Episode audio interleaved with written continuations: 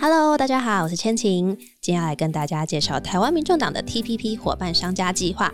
TPP 伙伴商家计划是以台湾民众党特约商店的概念发想。我们希望能够创造互利共荣、活络经济的效果，提供给党员优惠，同时也能帮助店家朋友们宣传，让大家生意更好。只要店家朋友们有政府核可的商业登记以及营业登记，就能加入 TPP 伙伴商家的行列。只要从下方的资讯栏点击连接，填完表单后，之后会有专人为您服务。大家想知道有谁已经加入伙伴商家计划了吗？现在就赶快点击下方链接，和我们一起携手共创新经济。台湾民众党 LINE 官方账号上线喽！立刻点击资讯栏连接，跟台湾民众党成为好朋友吧！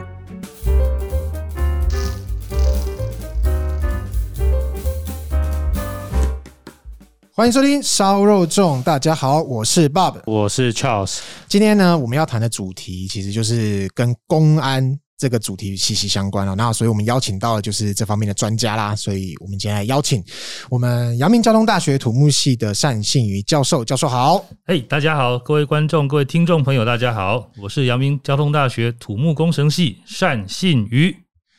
老师好。第一个问题想要是请教老师的是，原本老师念的是这个土木工程，在德德州念土木工程，那。后面为什么会是比较专精于在类似呃风险管理这一个区块跟这个面向呢？哦，这个说起来话话我讲起来尾头等，这个可能有个转折。但是简单的来说，呃，其实土木工程本身啊，就包括从规划设计一直到施工，甚至于最后的营运维护，嗯。那我们过去比较偏重的就是在设计跟分析的这个部分，以我们专业的工程来说，那我自己个人比较呃专精的是在土木工程里面的大地工程，嗯，这个部分啊，包括了边坡稳定啦、基础工程，那还有我自己更专精的是掩埋场的设计、土壤地下水污染，嗯、但是在呃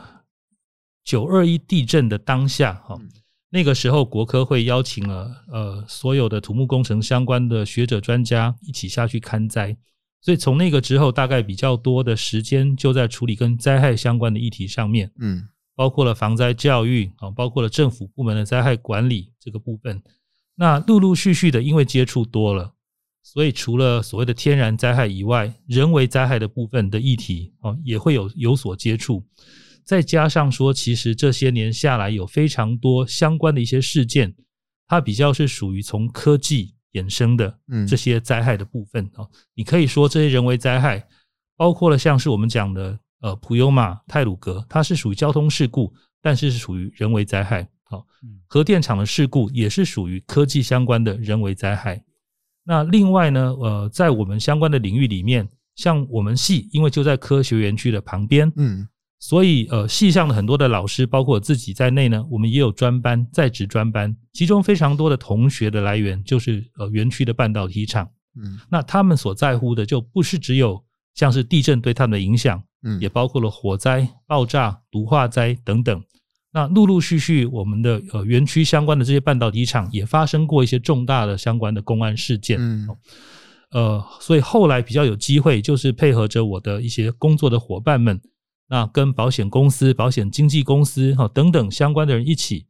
在一些重大的事故之后，也有可能到呃园区的半导体厂里面去做一些风险查勘、风险评估，还有紧急应变的演练和相关的一些咨询的工作。那这些部分呃这些年工作的机会其实是慢慢的多起来，嗯，哦，那这个部分呃相对的反而政府机关其实也是有机会做这样的工作，包括了像是大众运输。哦，不管是航空的部分，也有很多这些风险管理的需求，嗯，或者是像是捷运，哦，刚会还有刚刚提到的台铁，嗯，的这个问也都是。那整体来说，它的核心概念是很接近的，哈，就是说是从风险管理的角度去切入，只是应用的面向可能包括了土木工程，包括了半导体厂、科技厂的营运，哦，包括了公共运输等等。对，那这几年下来，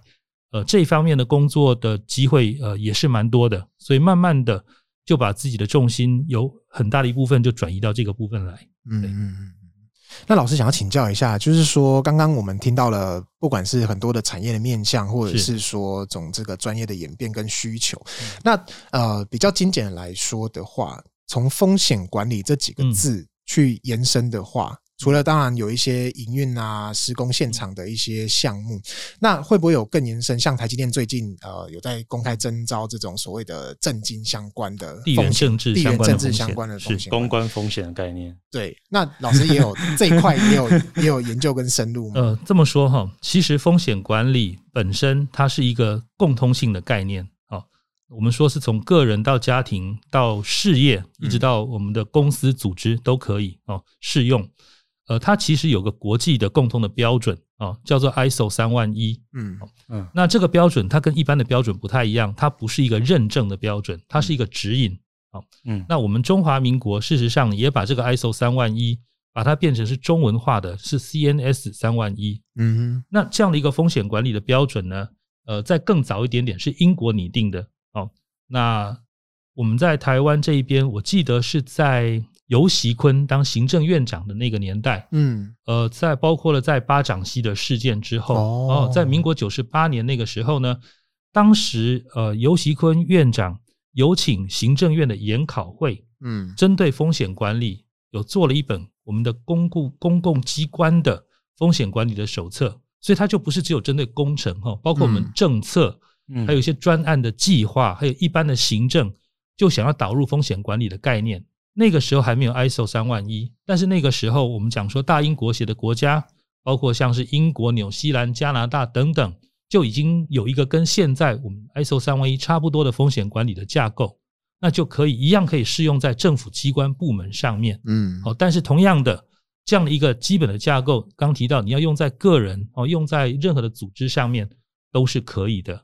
哦，这是一个很简单的一个基本的概念哦。这个等一下有机会的话，再跟大家比较深入的解释。所以，其他就是一个算管理学的概念嘛，它是等于就是它是用，就是说你一个组织单位，你要怎么去管控你底下的这些各部门，然后尽量去降低这些风险。对，是的，因为我们说风险管理其实跟呃我们说的紧急应变不太一样哈。我们有时候紧急应变是事情发生了之后才去做，所以紧急应变能够做的是。针对已经发生的灾害或者是意外，去减少它的损失，嗯，尤其是以抢救人命为主。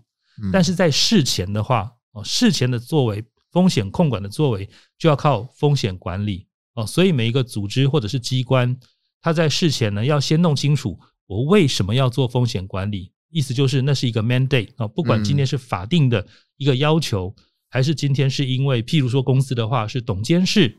希望我们这个公司能够长长久久好的要求。那有了这样的认识以后，政府部门也好，或者是组织也好，企业也好，它必须有个自我的承诺，我们叫做 commitment，说好，我要来做风险管理这件事情。然后有一个呃，无论是专案的组织哦，或者是一个任务的编组都可以，针对公司定期的去做风险的辨识、风险的分析、风险的评价。还有风险的处理哦，实质上去降低哦风险的频率或者是冲击，同时跟所有的利害关系人，还有公司的相关的股东等等去做风险的沟通，并且针对风险处理的这些手段，去看看处理的效果怎么样。我们叫做风险的监测，嗯，还要有风险评估的报告哦。这样子的话，一个完整的循环下来，我们就可以针对无论是组织机关或者是国家政策的风险有所掌握，因为它是一个。不断的滚动，持续改进，去降低风险的一个呃作为。嗯，听起来很像，就是刚刚老师有提到，就是紧急应变比较像是治疗，那风险对比较像是事前的预防。我们比较就是在平常注重类似养生，嗯，哦，去做健康检查等等，是事前的预防工作，还有包括实质上的处理，譬如说吃的健康，嗯，多运动，哦，就个人健康来讲，这些是属于风险管理的作为。等到你发现有状况了，赶快去就医。哦，去做手术等等，那就是属于紧急应变的部分。是，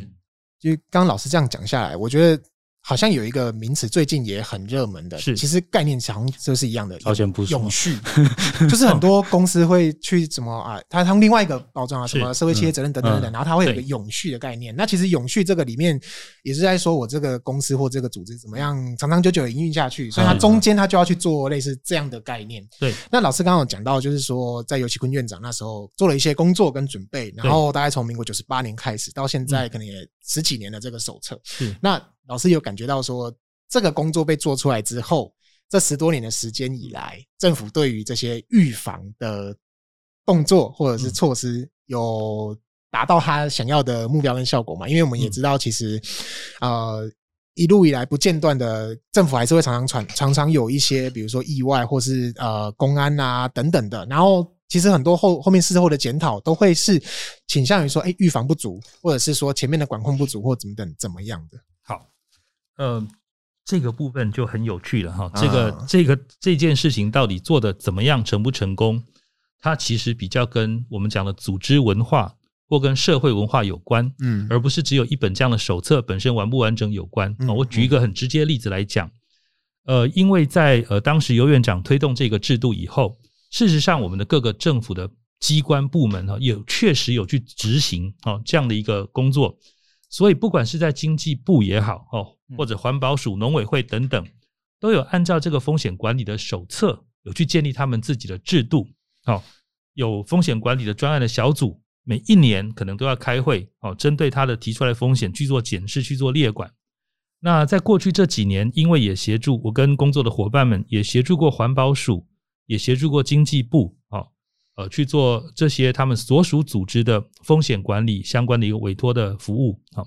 那我的心得其实非常的简单，应该这么说，它是一个组织文化的问题。原本我们希望说，风险管理这件事情是组织机关的最上层对于这个工作能够体认它的重要性，要全力去做。可是风险的辨识应该是谁做呢？除了高层的针对，像刚提到台积电，它可能对于比较长程的永续地缘政治比较意识，但是另外一个大的部分是第一线的工作人员或者基层的工作人员。嗯，哦，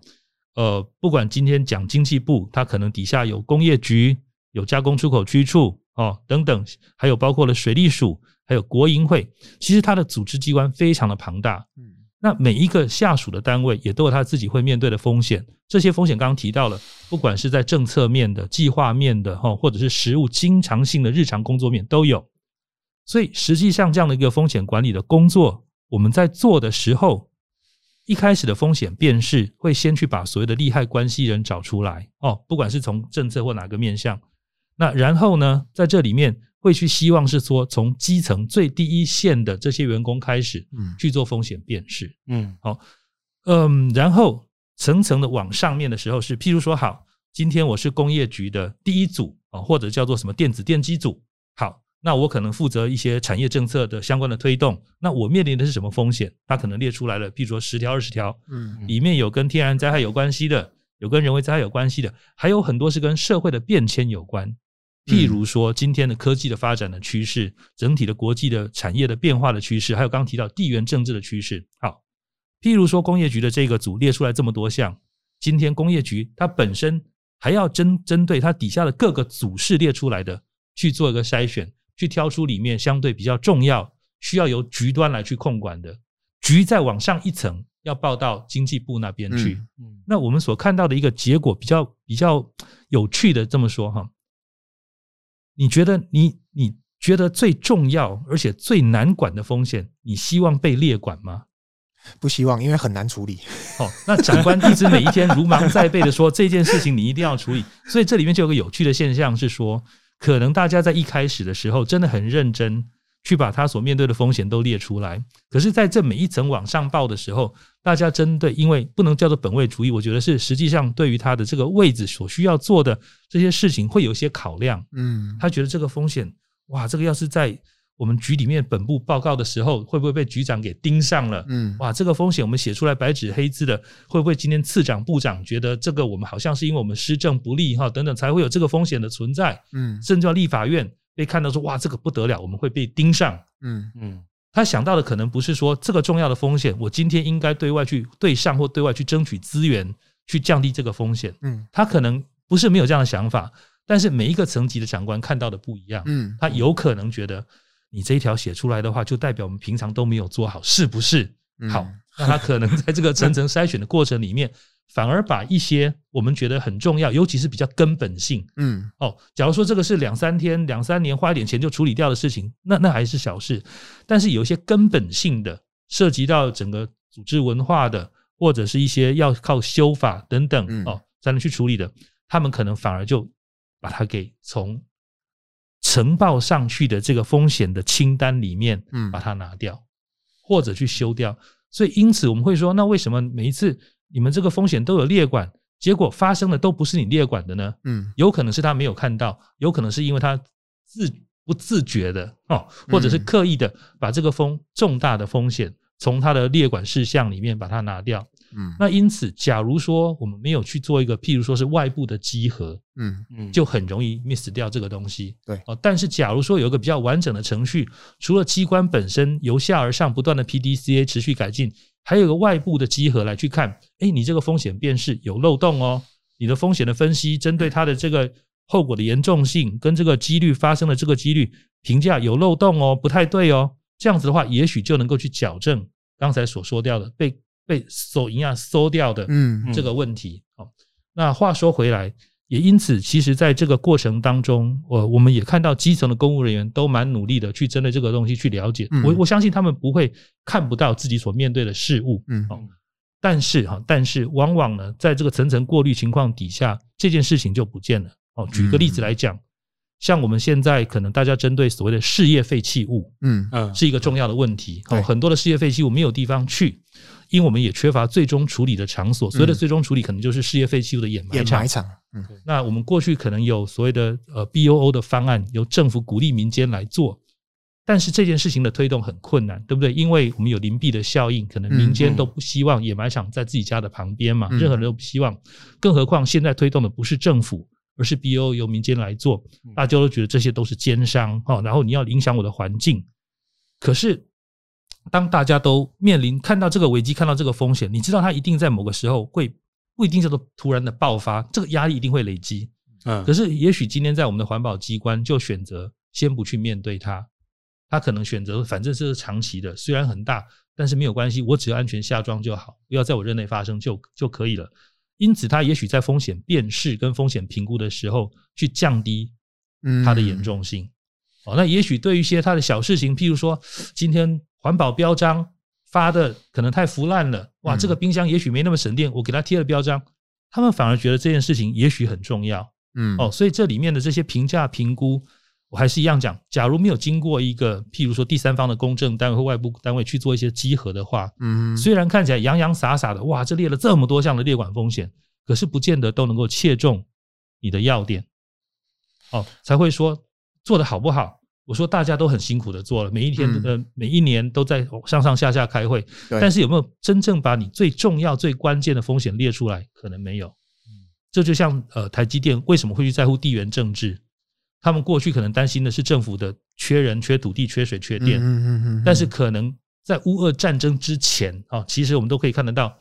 能源是谁掌控的？台湾的进都是进口能源。对，哦，那今天不管是怎么样，今天的稀土台湾也没有，中国大陆跟非洲可能占了很大的稀土的来源。对，哦，等等的啊，将来的将来可能是呃电动车的世界，那锂电池所需要的锂的来源又是哪里？这些部分其实都跟地缘政治息息相关。嗯，好，那当然电的部分也跟永续、跟我们的这些哈要不要使用核能也有关系。只是站在公司的角度看这件事情，跟站在国家角度看这件事情是不太一样。嗯，你要把它的风险的等级列到什么样的程度，跟你能不能有资源、有能力来处理这个风险，那又是另外一回事。嗯，台积电就算看到，它不见得有能力去做处理。嗯嗯，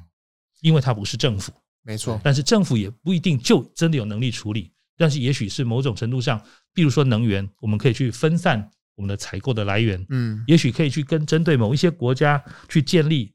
特别友好的关系，去确保某一些能源的哈这个部分。那这些我刚提到，就是不同的组织面对的风险不一样，它能够处理的方式也不同，所以不同的层级看到的东西也不一样。哦，大家要做的就各自有各自的定位。那同样的，我们讲说一般的公司行号，甚至你说我们土木工程最低阶层的营造厂、统包商，甚至一些专业的承包商，它一样都有各自的风险。但是是不是都辨识出来？是不是都能够有有效的资源去做处理？那当然也跟刚才问题一样，就要看他自己的认知到什么程度，跟希望能够做到什么程度，他还是要设定他自己的标准跟分配资源去做。听完老师讲，我突然就是想起来，我那时候就是大学刚毕业的时候，有去一家那个日式，但是他在台湾的船厂、船船产的工厂里面工作过。是，那那时候其实我觉得有一个制度，我当下是会觉得有点烦，就是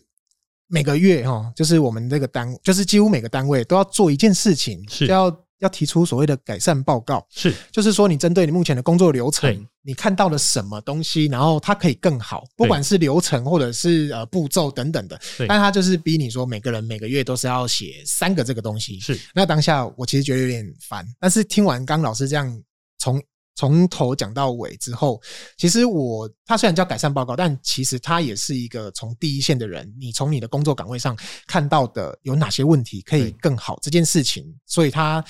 因为企业是盈利为主嘛，如果你更有效率，你赚的钱会更有效率，说不定你的成本会因为你的效率改善了而降低，然后你赚的钱更多。这是我刚听完老师分享之后，我想到我以前就是在工作上遇到了。这个状况，我就觉得哦，原来他有这样的用意存在。因为这两件事情有的时候是冲突的哦，不是只有并行的，有的时候是冲突的。为什么呢？我们讲说生产的话要花资源跟时间，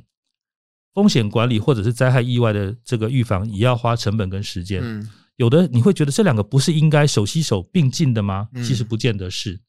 有的时候，我们为了某些作业的方便，嗯，我们会贪图要快一点，对，甚至做得快、做得好。但做得快、做得好过程中，不见得就是安全，嗯。所以这两件事情有的时候是冲突的，哦。那因此，简单讲，就像我们为什么说，像台湾很多的是营造厂、营造业，尤其是营造业，每一年可能呃死伤的人数占了整体呃职灾死亡人数的一半。一半。那我们会说，那为什么你都到局限空间去？那、啊、你明明就要到下水道里面去，还是父子的爸爸跟孩子两个，你怎么知不知道说要先去量量氧气的浓度？嗯，通风不好，为什么不先抽？明明都是自己家人，他应该不会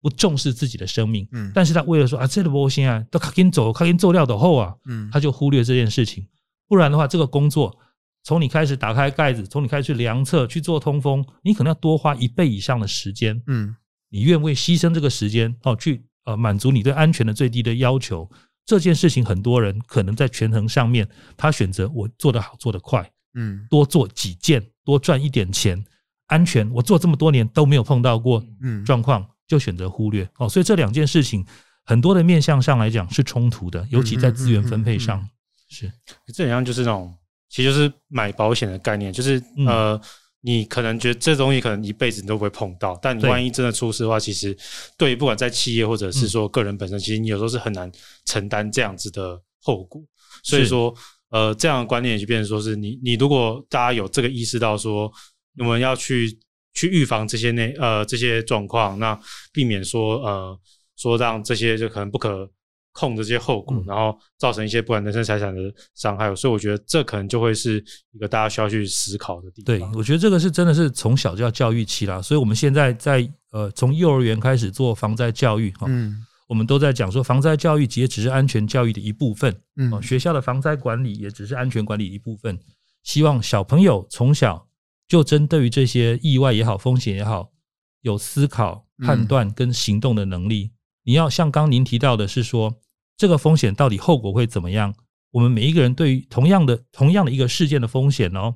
但是每个人承担能力不一样。嗯，我今天孤家寡人一个，就自己赚钱自己吃，那我垮了就是我自己而已。但是其他人可能不一样，可能一家老小都靠他。同样的状况，风险的后果也不同啊。对。但是我们大家很可能就是比较冒失，比较贸然一点哦，可能在做某一件事情之前。没有比较仔细的去思考它的后果是如何，那这个是我们风险管理上面呃很容易碰到一个盲点。对，就你像人家常常说，就是溺毙的人里面蛮多人都是很会游泳的人，呃，也是对自己有自信，对自己有自信，反而会忽略那个危险的因子，这样子。对，有的时候是啦，当然应该说有的时候是这样子，就是说你很会游泳。嗯，但是你是在游泳池里面很会游泳，嗯，还是说你懂不懂得判断在海边、在溪流里面这些不是你熟悉的水域里面的其他风险？同样是在一个深池、深潭里面游，但是你可能不知道这边底下有暗流、涡流，你就不清楚。甚至于今天上游天气不好，变天了，你还在这边游泳，那等到上面的洪峰下来，溪水暴涨，你再会游泳，可能也没有办法。所以你还是有一些盲点在，不是只在个人技术的部分而已。刚刚你老师提到就是盲点这个部分，因为像其实刚刚老师提到事业废弃物，其实还有另外一个很像的东西是台湾的焚化炉。哦，是台湾的焚化炉，就是据我们了解，是大概近期。近近几年内，应该会有不少是需要做到税修。是，那其实台湾本身目前消化垃圾的能力，每个县市不一，然后有些县市是需要运到外县市来燃烧等等的。那如果遇到这些有能力燃烧的县市，他去做到税修，然后甚至是说有些要，因为像隐蔽设施嘛，你要新盖，但是通常地方意见很难整合，再加上可能这些所谓可以盖焚化炉的土地也不多了，那。其实这件事情并没有被社会大众或媒体特别的关注，嗯、可能要必须又要等到它真的发生了，我靠，大家垃圾都没地方烧了，要丢在某个地方臭了的时候，然后才会变成新闻焦点，然后大家再来回头说，哎呀，那我们是不是来检讨一下这个土地使用规范，或者是说来检讨一下这个税修的规则，或者是说我们再来研发新的一个技术，让这个更有效率的去去去解决我们的垃圾问题，这种这种概念。对，这个也是我们在当时呃协助环保署在看它风险管理的时候，呃发现一个重点之一哈。环保署的几个呃主要的施政的部门，我们讲空水废毒哦，空气污染、水污染、哦废弃物、毒性化学物质，再加上一个土壤、地下水还有环境影响评估这几个部分里面，其实废弃物是最难管的。空气污染是马上就能感觉得到，但是真正最难管理的是废弃物。所以除了当时的一线是一焚化炉，那个是针对民生的一般的。大家自己的家户垃圾处理以外，事业废弃物是另外又走另外一条路哦。但是即使是家户的垃圾，确实如同刚你说的，我们过去想要一个县市一焚化炉，那是在赵少康当署长的年代，可是也没有完全达到这个目标。像现在的话，台东，然后南投有几个，哎，都没有焚化炉哈。那本岛也有几个是没有的。嗯，那这个情况其实包括不是只有岁修，因为这些焚化炉都有使用的年限。年限哦，年限到了怎么办？现在的问题更尴尬的不是只有这个，现在很多的县市是什么呢？焚化厂有在运作，但是这焚化厂很多是就是 BOO 的，哦，有一些是自营的，哦，有一些是哦 BOO 的厂等等的。那问题是烧完以后的灰渣要去哪里？有一些县市对对底渣哈，就是我们讲的底渣跟焚。呃，飞灰的部分，嗯，有一些县市，它自己有自己的掩埋场，不管这个掩埋场是公营的，像台北市是公营的山竹窟还在运作，嗯，新北市有巴黎的掩埋场，嗯，有一些县市没有自己的掩埋场，但是有焚化炉，嗯，结果这些灰渣可能要进民间的厂，民间的这个掩埋场去，这里面还有个价钱的问题，对，这个其实最近就已经引发了非常多的争议，嗯嗯，那呃，环保署这一端理论上。虽然我们讲说，垃圾的处理应该是地方政府的自治事项，嗯，但是这些部分的协调都应该是由中央来统一来帮忙去做协调的，因为跨县市，呃，不然我们就来谈价钱嘛，嗯，你要一吨多少，烧是多少钱？按、啊、你的灰渣进来，不好意思，我们这边我们本县市哦都没有这个最终的掩埋场，那你烧完的了，烧完的这些东西要去哪个县市，去哪个民间厂来？因为是民间，你只能谈价钱，他不给你进，那你怎么办？我们难道对就不能处理的吗？所以这个部分是现在已经碰到问题。嗯，有兴趣的话，大家可以上网去查一下现在的事业废弃物，包括灰渣进场，现在一吨是多少钱？这个是天价。现在，嗯，对，这也是属于风险管理的一部分。嗯，刚刚老师有提到，就是就往前一点点，在讲那个那个九十八年推出的那个工具书等等，然后有讲到说，其实第一线的公务人员是大部分都能够。都很努力工作啊，应该是这样讲，比较能也能够看得到一些风险。老师在话中的时候一直有提到说，就是呃所谓的第三方、外部、外部的这个技能。那目前台湾的，比如说讲政府就好了，对，对于纳入第三方去做一个监测或者是评鉴的这种工作，嗯，因为老师有实务经验，想听听看老师在这一区块的分享。我们这么说。任不管是政府或民间哈，你自己做的工作要由外部的人来集合，本来就是一个你会觉得不太愿意的事情。嗯，但是哈，话说回来，但是我们先看民间单位，我们讲说，像我们营造业、土木营造业就是 ISO 九千，对不对？啊，九千零一。然后另外针对公安的部分有 ISO 四万五，以前是 OSAS 一万八。嗯，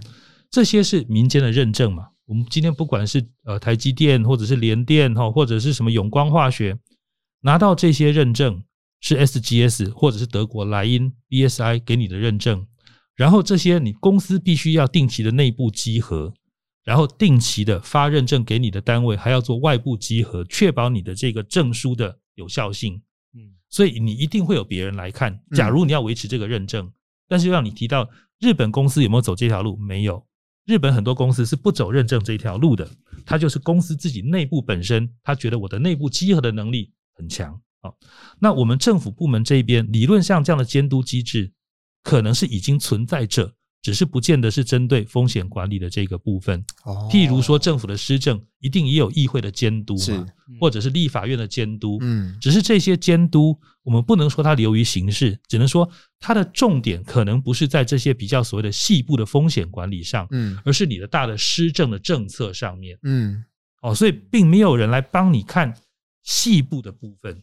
哦，那这个部分怎么样去做克服，其实也不见得很难，也一样。我们政府本身就像刚刚讲的，假如说今天刚才尤院长当年所弄的这个风险管理的机制弄得更完整的话，它其实我们的监督机制在哪里呢？理论上当时在研考会，嗯，现在应该叫并入国发会，嗯，哦，所以是国发会政府的内部就有一个机制来看，来，今天你各个八八现在已经不是八部二会了哈，这些部会每一年的列管的这些风险，来看看你做了列管的风险有哪一些，这一年做了什么样的风险的处置的作为。原本列管风险有没有排除掉的，已经不需要在这里面了，因为某些也许是工程建设结束了，嗯，某些专案结束了，有没有新增的风险等等？理论上，在我们的内部，譬如说透过研考机制，就是国发会这个单位是可以针对风险管理哦去做控管。但我我个人因为现在不在政府部门，所以不清楚像国发会呃国发会是不是有扮演好这样的角色？嗯。从刚刚的老师的回应听起来，应该还有一些些努力要去做才。我们都持续改善嘛，持续改善。对，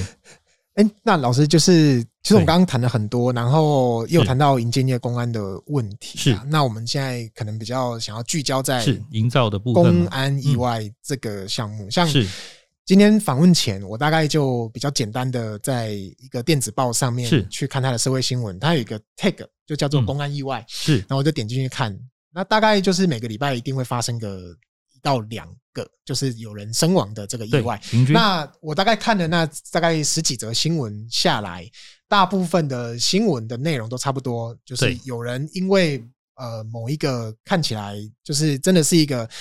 一开始是一个很小的点，但是他因为没有照顾到这个点，所以他发生意外，他可能身亡了。那县市政府的处理方式基本上都差不多啊，勒令停业，然后这个公安稽查，然后改善之后再继续营业。那显然就是他们面对了这样的状况，有一套应应的机制，但是好像都是只能在后续的处理，事前的预防好像始终都没有办法这么完成。因为我看那个新闻的频率差不多，没有比较。因为怎么样而变得比较少，这个部分。嗯，好，我大概说明一下哈。其实这要回归到所谓风险管理的本质。好，我们说风险管理应该谁来做？自己做。就像刚刚提到的，这机关也是自己做。好，那我们的所谓的施工的厂商，不管是一个统包商，或者是一个专业的承包商，或者是底下的小包商啊，这么讲，好，甚至是一个工班自己，一个工人个人。风险管理理论上是一个自主性的作为，为什么？因为我们是自己那个 risk 的 risk owner，就是风险的拥有者。嗯，当我做不好，我可能也同样是那个风险的承受者、承担者，摔断水、摔摔断腿、摔断手，哦，甚至于死亡。所以，真正应该最需要去对风险管理去在乎的人是个人。好，那我们当然知道，就算你个人想做。也有可能你专业能力上不足，嗯，或者今天可能是我们担心的是，你希望做好，结果你的雇主，譬如说你营造厂哦，不是那么认真。那因此，我们现在其实所看到的这些法令规范，它是来规范谁？不是在规范劳工个人的，它其实是希望能够在事前把一些共通性，这么多年累积经验，已经看到的风险比较高的一些行为或场所，透过法令的方式去做规范。因为假如发生的话，那些是属于我们叫做不可接受的风险。就像说，过去骑机车并没有人要求你戴安全帽，嗯，但是为什么要求？因为政府经过统计资料发现说这件事情很重要，所以去设立的一个机车要骑机车要戴安全帽的规定，嗯。可是戴安全帽的人是谁？是你个人，嗯那像在我们到了什么？我们到了绿岛啦，到了蓝屿啊，到了小琉球，安全帽大家就 不戴了。对，大家想起来了吗？观光客。好，那我们营造业这边也是一样哈。所以营造业这一端，政府机关其实透过了基本上面的劳动相关的这些法令啊，我们有几道不同的这些法令去处理。譬如说，呃，我们的营造业也涵盖在所谓的危险性工作场所。我们有甲乙丙丁类，嗯，那其中比较危险性的工地也被列入所谓的丁类的危险的场所，哦，那这些部分就会有比较严格的规范，也要去做一些风险评估的作为，哦，等等的。那除了这些很重大，譬如说这个开挖的深度到十八公尺的，哇，才会被列入哈，等等隧道啦多长以上，但是其他的有没有被规范住呢？也有啊，其他相关的这些治安营造业的安全设施的标准等等。从大到小，巨细靡遗的，甚至于很多这些设施的标准有几百条、上百条以上的文字，嗯、这些部分我话说回来哈，对我个人来说，其实是不是政府管太多，也说可以说是没有，嗯。但是话说回来，今天我假如是一个专业的承包商，或者是一个专业的工程人员，我应该比政府所列的法令规范更清楚我这个作业场所的风险，嗯。哦，每一天是我在这个鹰架爬上爬下的，鹰架多高多危险，需要你告诉我吗？我在这边工作多少年了，嗯、对不对？嗯。哦，那像你说，我们每一天都可能有看到有这些人呃死亡的工伤意外。举例来讲，哈，像桃园这几年，啊，明明就是管沟的开挖，这么简单哦，甚至新竹市也是管沟的开挖，只不过桃园那次有一个是在机场，嗯。扩建的管线的工程，哇，这个营造厂也是都有 ISO 认证的，然后顾问公司又是全全国知名的公顾问公司，为什么在管线迁移的工程里面有这样的状况呢？明明按照规定，这个管沟开挖可能超过一点五公尺以上，需要挡土的措施，嗯嗯，现场没有，大家眼睛都瞎了吗？第一线的施工营造厂也没看到，嗯，监造单位也设计监造单位也没看到，业主来稽查也没看到，怎么回事？但是对我来说。啊，大家都有连带责任吗？不，连带责任是它是附带的。我帮你看，告诉你。但是第一线的为什么？第一线的施工厂商本身就没有去注意。好，那像有时候我们说，像前两天是花莲的话，那个石材掉下来把人切成两段，也是一样，等等的这些状况都都同样的。这些里面有一些是纯然是意外。哦，但是那意外也许今天经过比较完整的设施设备检查，它的钢索啦等等相关东西检查，也许就不会发生。因为现在没有看到详细的检查报告，所以不清楚哈。但是我的想法是说，最基本的这些风险，第一线的人都应该清楚。嗯，但是他是选择性的忽略。为什么？刚刚提到的，我要架支撑就需要钱啊，嗯，要额外的工期啊。啊，支撑虽然这个东西是可以回收的，但是我要去租啊。哦。那刚提到的，上进了进了这些叫做局限空间的作业，那通风照明啊，有有害气体要不要先侦测？我需要额外的时间呢、啊。嗯，那政府有没有规范？有啊，政府的规范都有在那里。但是对我来讲还是一样。其实既然你是做这一行的，师傅领进门了，你就算不用政府告诉你，你应该更清楚。嗯，今天你是一般的下水道哦，雨水下水道的工程，污水下水道的工程，对不对？甚至园区的这些下水道的工程。风险有没有一样？可能也不太一样。嗯，甚至于你今天一样是局限空间，我去清一个半导体厂的污水池，还是今天像之前哈高雄有一次是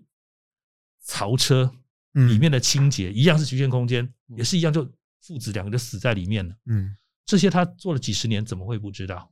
里面还有一些残的那些油气啊，没有清掉，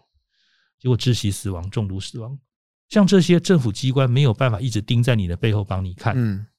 法令写出来的只是最基本的，实务上面你都应该在这个行业都很清楚哦。那政府机关只能说，我们站在辅佐，不能说辅佐、辅导跟督导的立场说，来，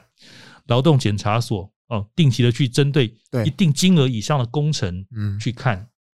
那台湾人是这样子，就是你不来看我就随便，最好你先通知我，我就稍微做得好一点点，嗯嗯，好，不然的话他就选择忽略这件事情。有些事情忽略没有关系，好，有些事情忽略很重要。举例来讲，其实各位只要到台北市的街头哦，用到远的地方，台北市的街头，甚至于包括路平的专案，你去看这些，在路边理论上是好像没有什么危险，嗯哼，但是这些工作人员是不是都穿着反光背心，都戴着安全头盔？旁边是不是三角锥都放好了？同时，交围的那个翼交都在旁边做指挥。嗯嗯、吊车座位是不是旁边都有人在看？不一定。嗯，就算有了，嗯、再看一个，啊，那里面那开那个小小山猫、小怪兽的那个家伙，别人都戴安全头盔，就他没有戴，为什么？他觉得不方便。嗯嗯。那像这些，你说政府需要都去规范你吗？政府的规范都有了。嗯，那为什么你不做？你觉得方便？你觉得天气太热，戴那个不舒服？高空作业要挂安全锁，K K 往后走。哦，所以这里面我们还是讲到说，我们风险管理最需要去弄清楚的是承担风险的那个个人。嗯，好，那我们其他的政府单位透过其他的方式协助去做风险辨识，弄了法令规范，那只能算是叫做什么呢？推你一把，嗯，帮忙你把它做好。可是不能二十四小时盯着你。出了事情也不可能叫政府去负责，说是因为我督导不周，我怎么可能每一天站在你旁边盯着你呢？嗯，我劳动部才多少人哦，所以回过头来，风险管理是一个自主性的作为，希望透过自己去做。在我们的工地来讲，还有叫做我们工地本身有三级品管哦，厂商的自主品管，设计监造单位看，业主可能还有稽查哦。同样工地安全也是相同的，厂商包括营造厂自己针对他所有的下包小包。理论上哦，下包小包自己要去做管理喽。营造厂的工地主任跟公安卫的人员也要去盯着看。好，那接下去呢，设计建造单位，不管是建筑师或顾问公司，他的安卫主任也是不时的盯着。可是他的人力不没有那么多嘛，他是属于辅导的哦，监督的部分。那不管是台电或者是台水中油或者是高工局来稽查的时候，他也会顺便看。但是那些都都对他来讲都是督导缺失。请你去改善。嗯，真正第一线做的是谁？还是那些广大的普罗大众？就是我们的这些工程的人员。嗯，好，那我们碰过非常多的工地的伙伴啊，我知道要罚那个没有戴安全帽，这在里面抽烟的。可是哈，现在工人很难找，台积电给的薪水又高，我这一一天给他罚个五百块下去，他明天就不来了。嗯嗯，那。在这样的情况底下，我们说这个困境其实解决不了，因为是大家自己不注重安全，而不是要靠处罚。你这个工班工人他是这样的态度，说真的，要不是因为缺工，我还真的觉得他不来就算了。嗯，不然的话，今天他掉下去摔死了，我因为他摔死，我停工三个月。对，就我我为什么要管他？我不是因为怕你死掉，我是怕我的工程被停下来。嗯，那为什么你自己生命不在乎了，要我替你来在乎？台湾很多的人把这个。把它扭过来说啊，反正安全，反正没事哦，你不要盯我，一天到晚在罚我干什么？我一边在这边油漆抽个烟有什么关系？嗯，可能在我们的民族性上面，对于风险真的是太不重视哦。就像以前不重视酒驾这件事情，没有比较多的宣导，没有比较多的这个部分的时候，大家都觉得没事。可是真的这些案例，要是都能够弄成影片三不时给你看到，大家摔断腿。嗯，身亡的状况，我相信营造业的工人也会更在乎他自己的安全。这时候他就要反过来说：“不好意思，业主，你这边的施工的音架没有搭好，我是不想上去的。”嗯，好，你工地这些照明不好，我是不想上去的，是应该反过来要求。但在台湾不是，嗯，大家没有这样的概念。对，听完老师这样讲，我在想说，就是啊、呃，去管控风险、降低风险这件事情，嗯、它确实是需要一点成本。存在，你必须要投入。对，对，那刚可是刚刚老师也讲到说，其实用处罚的这个手段没有办法去扭转，比如说他的文化或他的思维。但是对于这些呃第一线的这个营业单，就是这种怎么讲，雇就是这种施工施工施工单位，对，他其实会不会曾经盘算过，今天就算出了意外，好像以我去全盘的把这些东西弄完之后。还可以再省一点成本，是，一定是，所以我们才讲说，风险管理的这个部分，就是大家没有把你的损失去把它盘算清楚。嗯，哦，我们说你任何做这种行为，一定都是有你的经济上面的效益或者是回报 reinforcement 增强，才会导致你说，哎呀，反正不用戴安全帽。我告诉你，这么多年下来，我动作快了多少，对不对？啊，受雇的机会增加了多少，工时增加了多少，结果你看都没事。啊，要是我带的话，哇，那个损失大了。嗯，哦，所以他一定是盘算过。嗯，只是在这个盘算里面呢，他没有把那个万一发生，不用说万一哦，可能那个机会远高于万一哦。嗯，没有把发生的那个损失的成本把它算进去。嗯，忽略了那个成本的计算，他只看到好的一面，对，没有看到不好的一面。就像大家骑机车，我们也知道，今天你头发 set 好了，骑机安全帽戴上去，整个就完蛋了，是不是？本来是在我们在绿岛、在蓝屿骑机车，可以还是迎着海风啊，很棒、很帅的，还可以拍照。但是戴了安全帽之后，蠢的不得了，谁看得见谁是谁呢？但是这些都是盘算嘛。那你盘算说你的损失的啊的的大小，跟你的回获得的这个利益的大小，一定还是去做一个衡量。嗯，而且这里面不是只有这个绝对值。我们讲说风险是一个期望值，也要把那个几率算进去。哦，不是只算大小啊。我马上我细安装，但是我不会啦，因为不可能发生了。嗯，所谓的不可能发生，就是他把几率认为是零。嗯，但其实他没有那个概念，真的把几率盘算进去，他也许会稍微保守一点。嗯嗯，对。哎，那像这个老师刚刚我们在谈到的，就是说，哎，几率这件事情哦，就是好比说，比如说，如果有人。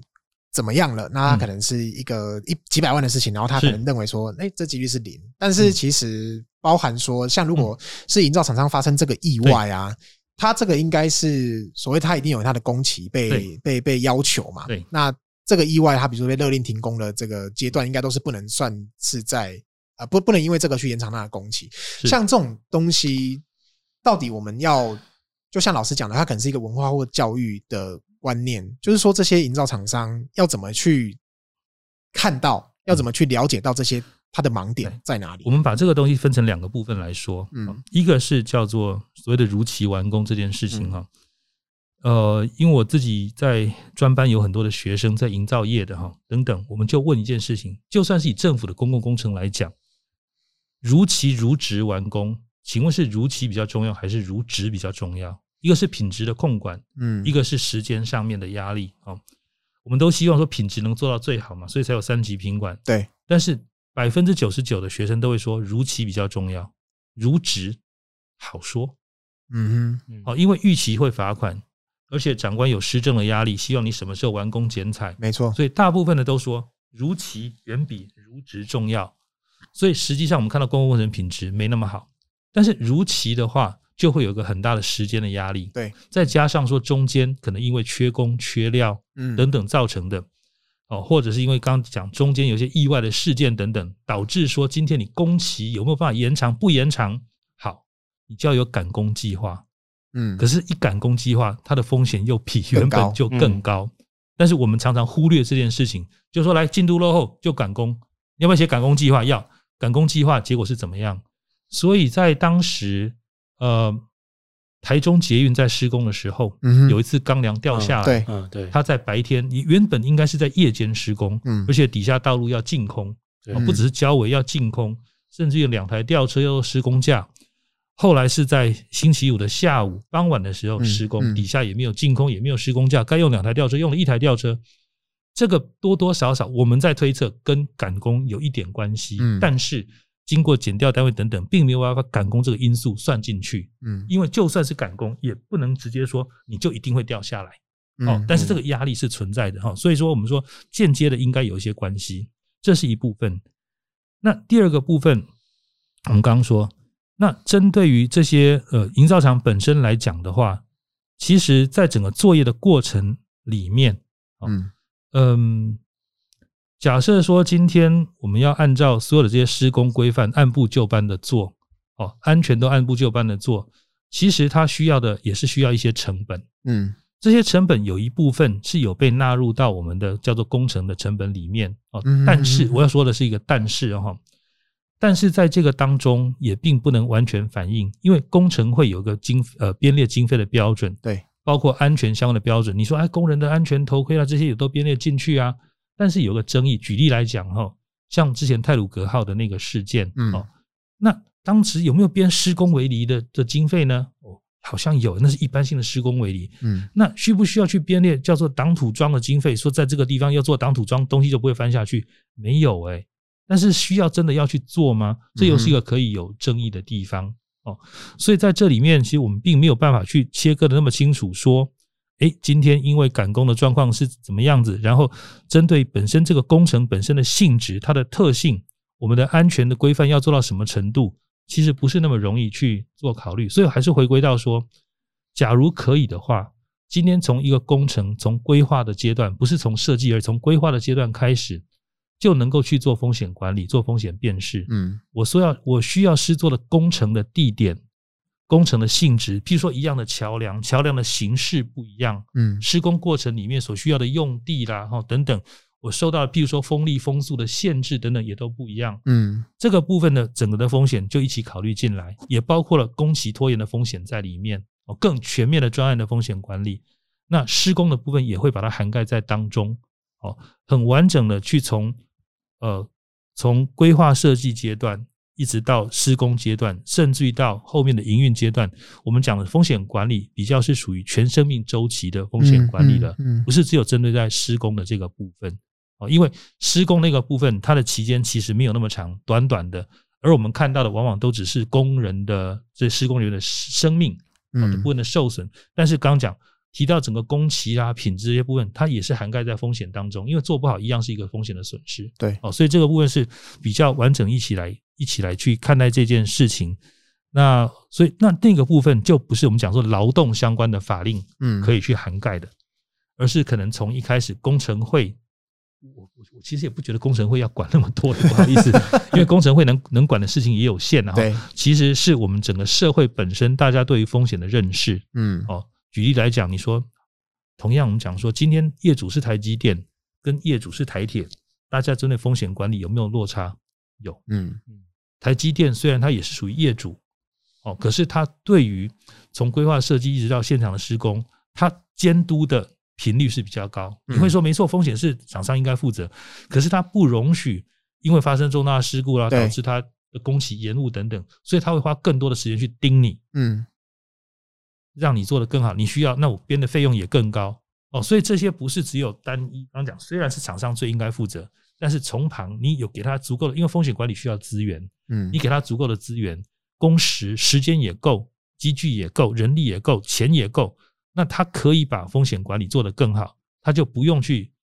自己去做盘算去牺牲了。嗯，哦，所以这个部分我觉得是整体的一起来看这个问题。对，刚讲到台积电，我突然想起我有一个我有个我有个高中同学，现在好像之前吧在台积电工作，他应该他应该现在没有在台积电工作，是他是呃在产线上面的。嗯，然后他说呢，他们公司其实都有配发那个那叫什么类似呃智慧手表。之类的，然后他其实是会稍微去监测你说你有没有正常的，就是上厕所那种时间啊什么的，然后或者是说有一些不晓得他有没有去截取他到的一些生物资讯等等。是，我在想，台积电会不会也把员工的健康当成是他生产的风险的一部分？这这我就这个我就不清楚了。但是因为台积电的工作环境算是不错，嗯，哦，但是我们营造业的不是。对，好，所以营这样说，我们像譬如说，好，这个开开货运的司机，嗯，好，货运行的老板，或者是公车相关客运公司，没错，可能他的员工每一天九测要好几次，对，我们这么说，好，那至于他的心跳、血压需不需要去做某些量测，就我个人觉得，负责大众运输的可能需要，嗯，他今天的身体的状况，哦，等等的，营造业可能也需要，但是这些部分呢，是不是能够做得很落实？可能在大众运输的部分可以，但营造业没有办法，因为你们可能会看到一些新闻说，这个某某营造工人早上没有喝酒，只不过喝了两瓶维士比，结果呢，路上被警察拦下来，酒精就超标了。嗯，那你说他可以不喝维士比吗？他说哦，给他们被抓管了哟，我柏林我们刚我们刚背起你哦。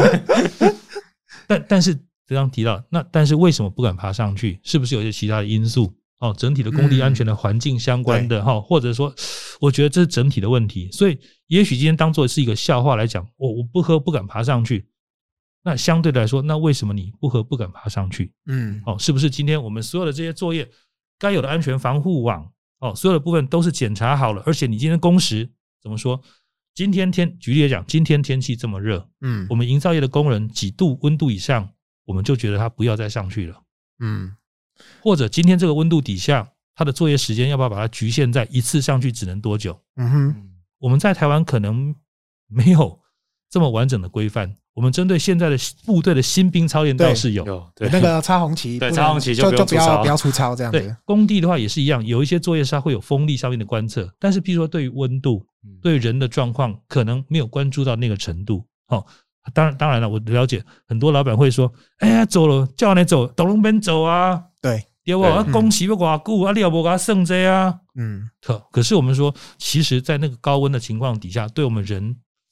是有蛮大影响的。嗯，那个安全性是打折扣的。对，这个有机会，将来也许有进步的空间了。对，嗯。所以我刚刚想到，就是刚刚老师有提到说，其实这一整个这种风险管理观念，其实就是从个，其实要从个人出发，大家要意识去关注。但其实回想，其实从从小的教育，其实对于就好，不管是我们这一辈，或者是呃，再看更底下，其实这方面教育其实一直好像都没有说真的很专注在主要教你怎么风险识别啊，或者说教你说怎么样去判断说这东西有危险，我要怎么样去所谓的啊趋吉避凶等等之类的。我们反而从像台湾好像主要针对像地震、台风这种比较明显重大的灾害。那以我们现在普罗大众来说，那要怎么样去有意识的去好去学习这样的好观念呢？呃，我们这么说哈，安全教育这件事情在台湾是有，但是它是零碎的。好，嗯，在日本的话呢是这样子，日本原本叫做学校的保健法，就像我们台湾是学校卫生法，那只专是保健。但是在二零零九年以后，把“安全”两个字加进去，所以他们是学校保健安全法，也就是除了健康教育以外、卫生教育以外，他们要有安全教育。这个安全里面就包括了防灾灾害，包括了交通安全，也包括了一般的人身安全。所以他们是把安全教育跟安全管理已经是明文规定写在法里面了。哦，所以各级学校都要做。台湾并不能说没有做，因为我们从小也都在讲交通安全，对不对？国小也都有交通安全的教育，不能说没有做，只是没有那么有系统的做。哦，今天交通部是要推交通安全啊，学校你要做个什么交通安全漫画啦等等，对，没有那么有系统的做。那另外，在日本的他们文部科学省所定定的，我们应该叫做他们的教育的指导纲领嘛，就像我们的不不不能说是课纲哎，比较像我们的教育目标哈。嗯，安全是里面很重要的一个项目。哦，所以人必须要能够去做，因为他们会说，就日本这个岛国来讲，大自然对他们是很残酷的，因为他们的灾害比我们更多，他们还有火山，还有海啸。对，嗯嗯。可是呢，从灾害跟永续这两个角度，灾害对我们是残酷的，但是这个环境也同时提供了我们生活所需。嗯哼，大海有海啸，但是我们所吃的鱼也都是海里面来的。嗯，森林有土石流，有玻璃灾害，有野火，但是林木。好，还有其他这些资源也都是从森林里面来，所以对大自然是又要好好利用它，又要有点敬畏它、害怕它。所以从这个角度来讲，他们在讨论这件事情的时候的那个源头，不是只有安全这两个字，而是怎么跟这个环境共处，嗯，和平共处。安全也只是跟和环境和平共处里面的一个必要的条件。今天台湾的人之所以没有这个东西，可能也是跟我们没有根有关系。因为举例来讲，像我们在做防灾教育哈，会往往会到一些原住民的学校去，嗯，去看看这原住民所谓的原住民的智慧。怎么说呢？你会觉得跟现代科技没有关系，对。但是我们请这些耆老猎人来跟我们讲的时候，就会说：哦，什么时候我们可以上山呢？他会去观察今天的天色、天气状况，还有自己的身体状况，落晒、拉肚子，不要上去打猎。嗯，哦，啊，怎么样？不要上去打猎。然后还有很多这些所谓的禁忌，嗯，这些禁忌都跟安全有关系，所以它没有是它不叫做安全教育，它是隐含在这些生活常规里面跟一些禁忌的传说里面。但是我们呢，我们因为很早可能说，在我们的教育都是学校的教育了，这些所谓的呃比较是属于透过我们的邻里哦亲族的这种生活教育可能少了很多。那安全的观念变成是过去我们都只教读写算。就是我那个年代，然后各位你们比较年，你们年轻的话，就很多的东西，什么生活科技啦都有。我们那个年代读书就国语、数学、什么自然啊等等，哪有人在讲什么安全？连健康教育都是爱教不教的。嗯，那因此在这个部分的话，再加上说过去的年代资源比较缺乏、困乏，大家都是希望你很勇敢的去夺取资源、去抢、去争。嗯，我那个年代，我一坐上公车，我的爸妈就叫我去抢位置了。嗯，好。抢或者是开车抢停车位啦，抢东西，他没有那么注意说，哎，你要注意，要小心安全呢。那个时候也没有山林教育，嗯，没有海洋教育。哦，